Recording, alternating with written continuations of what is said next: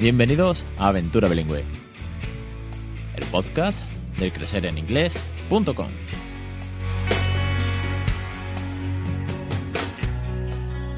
Capítulo 32 del 5 de enero de 2017. Muy buenas, mi nombre es Alex Perdel y esto es Aventura Bilingüe, un podcast sobre bilingüismo para aquellos que no somos precisamente bilingües, para aquellos que estamos criando a nuestros hijos en un segundo idioma, mayoritariamente pues casi todos inglés, y además, pues obviamente no somos nativos, eh, algunos sí que los padres que ya han pasado y madres que han pasado por las entrevistas, pues eh, tienen estudios de profesor, de traductor, y otros, pues simplemente tenemos ese famoso nivel medio español de inglés con el que salimos del instituto y les estamos echando muchas ganas. ¿Por qué os cuento esto? Pues porque es eh, un arranque de año 2017, segunda temporada del podcast, y quería hacerlo, bueno, pues acogiendo a todos los que habéis pasado por aquí los que estáis por pasar y sobre todo a la audiencia, porque sé que hay mucha audiencia que bien están emprendiendo la misma aventura, bien ya la han hecho ya tienen sus casos de éxito, por así decirlo, que sus niños hablan un segundo idioma, y otros pues porque os gusta el tema del bilingüismo y los idiomas. Entonces, a todos vosotros os recuerdo que en crecereninglés.com barra foro tenéis un foro para comentar, para participar, discutir, compartir experiencias, dudas, recursos. Ahí estamos. Es decir, es un foro abierto a todos vosotros. No tenéis más que registraros, es gratuito y comentar, ¿de acuerdo? Lo importante es que al final entre todos pues nos podemos ayudar y podemos pues aprender un montón. Yo con vosotros siempre aprendo porque leo muchos foros y muchos blogs de familias que están creando bilingüe, de temas de bilingüismo, de ciencia sobre el tema de lingüístico y al final lo único que hago es enriquecerme y si tengo dudas pues solventarlas. Y además tenéis la zona, también la zona privada eh, de Bilingual Map, que es el proyecto que, arrancó ya hace unos cuantos de meses, un calendario de actividades donde pues vamos colocando después bueno después de un mes de diciembre que ha estado repleto de actividades pues se van colocando todo lo que haya alrededor de España de eh, un cuentacuentos un taller para padres una academia una biblioteca un centro cívico que voy encontrando por Google y que si yo no encuentro, pero vosotros sí sabéis, pues no tenéis más que ir a crecereninglés.com barra contacto y me lo mandáis. Vale, vamos al tema. Voy a rescatar un tema hoy, no me quiero extender mucho, que es que la verdad que es larguillo. Un tema que fue uno de los primeros posts que escribí, lo escribiré en mayo de 2016, y es el tema de las etapas del desarrollo del habla y del lenguaje. Son etapas que hasta que no las lees, por regla general nadie cae en ellas, salvo que te dediques a esto profesionalmente y, estudies este, este tipo de, ciencia, por así decirlo. ¿Por qué? Pues porque todos los que somos monolingües y hablamos con nuestros hijos de manera natural, no te planteas cuáles son las etapas de la evolución del lenguaje en un bebé. Pero que cuando te metes en el tema del bilingüismo y te tienes que esforzar un poco más y te interesa tanto por el tema, pues al final descubres pautas que tienes que seguir y que te ayudan un poco a marcar, a marcar el ritmo.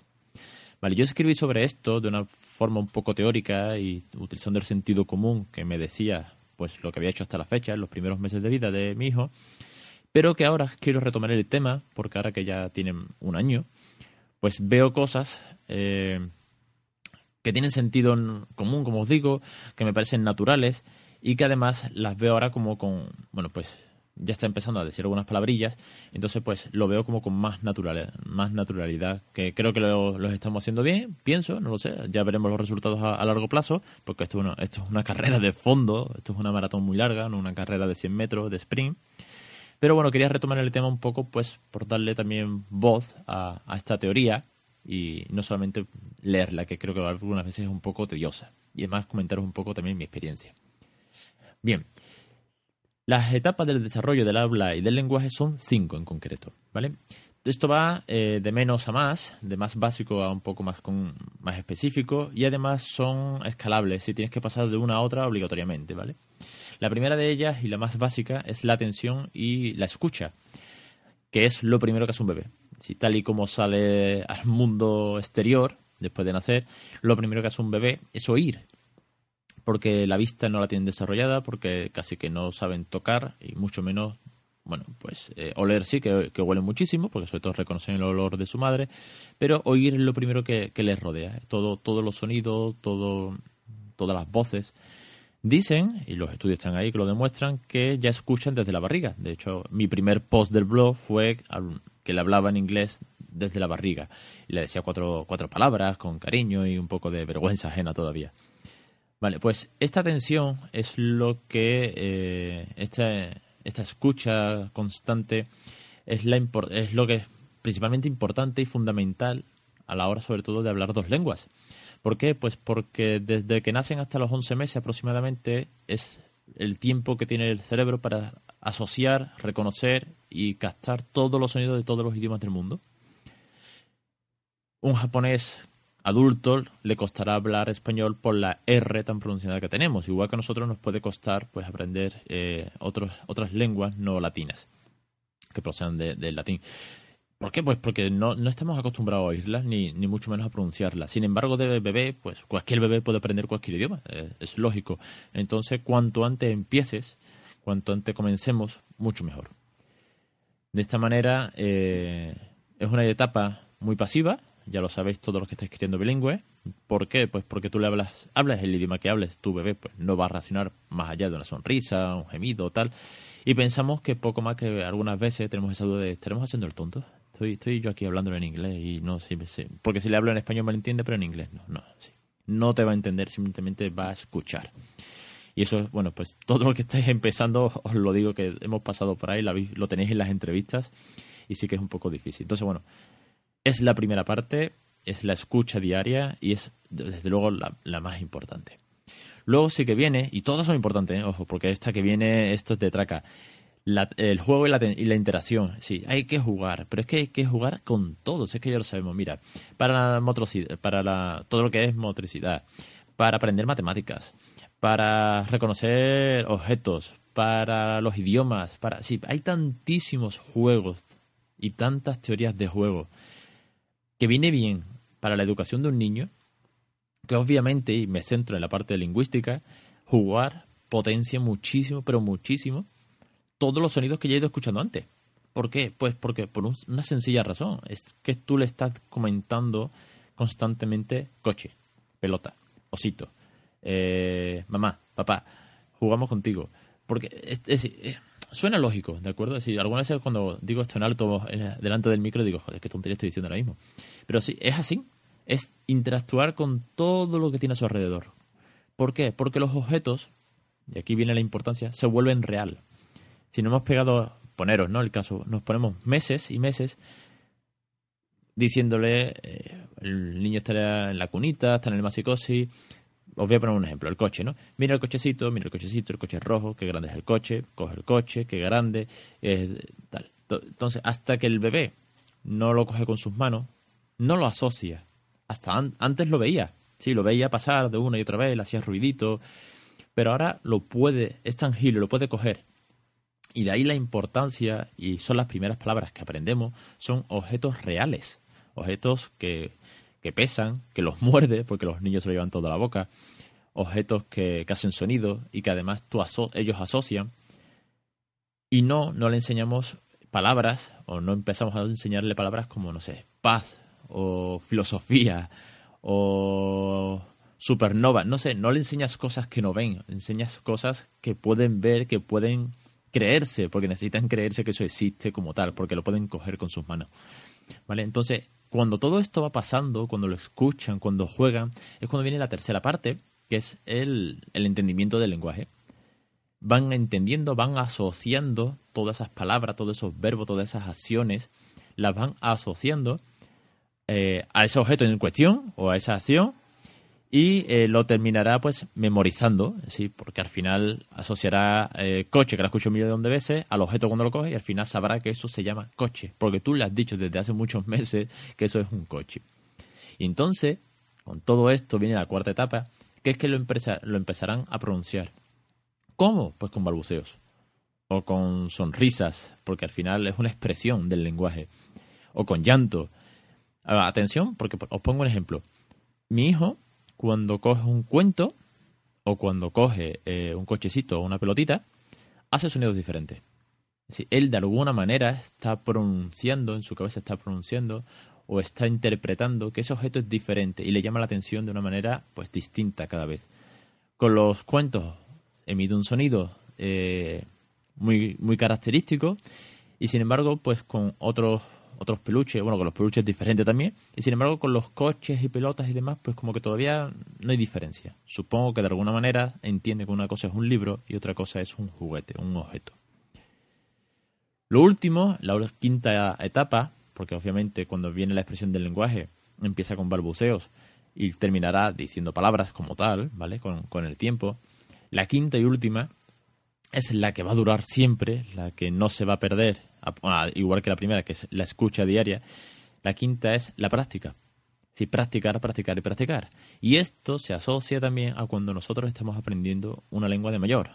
Yo que estoy constantemente buscando palabras en inglés y que necesito, y ojo, esto lo digo en alto para que no se me olvide, tengo que ponerme a estudiar inglés, tengo que estudiar más, porque la verdad que al final se me come el tiempo. lo digo en alto para, para que vosotros me riñáis algún día. Entonces, la práctica es necesaria y es lo que van a hacer, pues al final, cuando cojan ellos sus juguetes o cuando ellos vean a mamá, cuando vean a papá, van a decir constantemente mamá, mamá, mamá, mamá, mamá. ¿Por qué? Porque lo están practicando. No es más. La asociación de ahí está mamá, mire mamá, coge las manos de mamá y al final dirá mamá y lo pronunciará una y mil veces. No tiene más, no tiene más secreto. Lo único que sí tiene, y esto os voy a dejar una gráfica en el post que acompaña el programa, lo que sí tiene es un ritmo. Sí, el ritmo de todo esto que hemos visto antes se puede medir según los meses aproximadamente, sí, en, uno, en una horquilla de meses. El, el, ritmo de cómo lo percibe, sí, cuál es el ritmo de la evolución realmente, ¿no? que se podría dividir en cómo lo percibe, en cómo se expresa y en cómo se comunica. Entonces, dependiendo de los meses, pues eh, los primeros meses simplemente lo va a percibir pues a través de los oídos y no va a ser mucho más y lo expresará con llantos y quejidos y pasará pues a comunicarse pues eso con, cuatro balbuceos hasta eh, las interacciones que vaya haciendo. ¿Por qué? Porque terminará interactuando y comprendiendo y señalando con el dedo y balbuceando y diciendo palabras. Entonces, esto es que es complicado, en este, este, esquema es complicado de explicar así a grosso modo. Sin embargo, con la gráfica que os dejo en el post, pues lo vais a entender muy sencillo, porque no, no tiene mucho misterio. Pero bueno, que os quede claro la idea que son cinco etapas, que si quería comentarla, sobre todo eso con un poco de perspectiva. Y que dentro de esas etapas las podemos medir, medir, eh, medir la evolución según el tiempo, ¿de acuerdo? Cómo, cómo se van entrelazando entre ellas.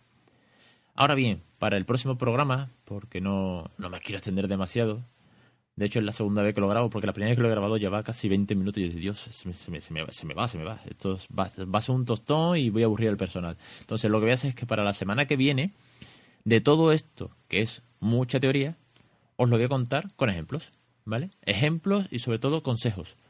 ¿Para qué? Para poner en práctica todas esas etapas y ver toda esa evolución en ejemplos y en consejos de cómo eh, potenciar pues cada una de ellas, cada una de estas etapas en, la crianza bilingüe de un niño. Pues por, sobre todo ¿por qué? Pues porque pienso que habemos muchos que estamos empezando, porque hay muchos que ya llevan varios años, pero nunca sabes si vas a empezar otra vez. Que a lo uno seguro que se animará a tener un segundo.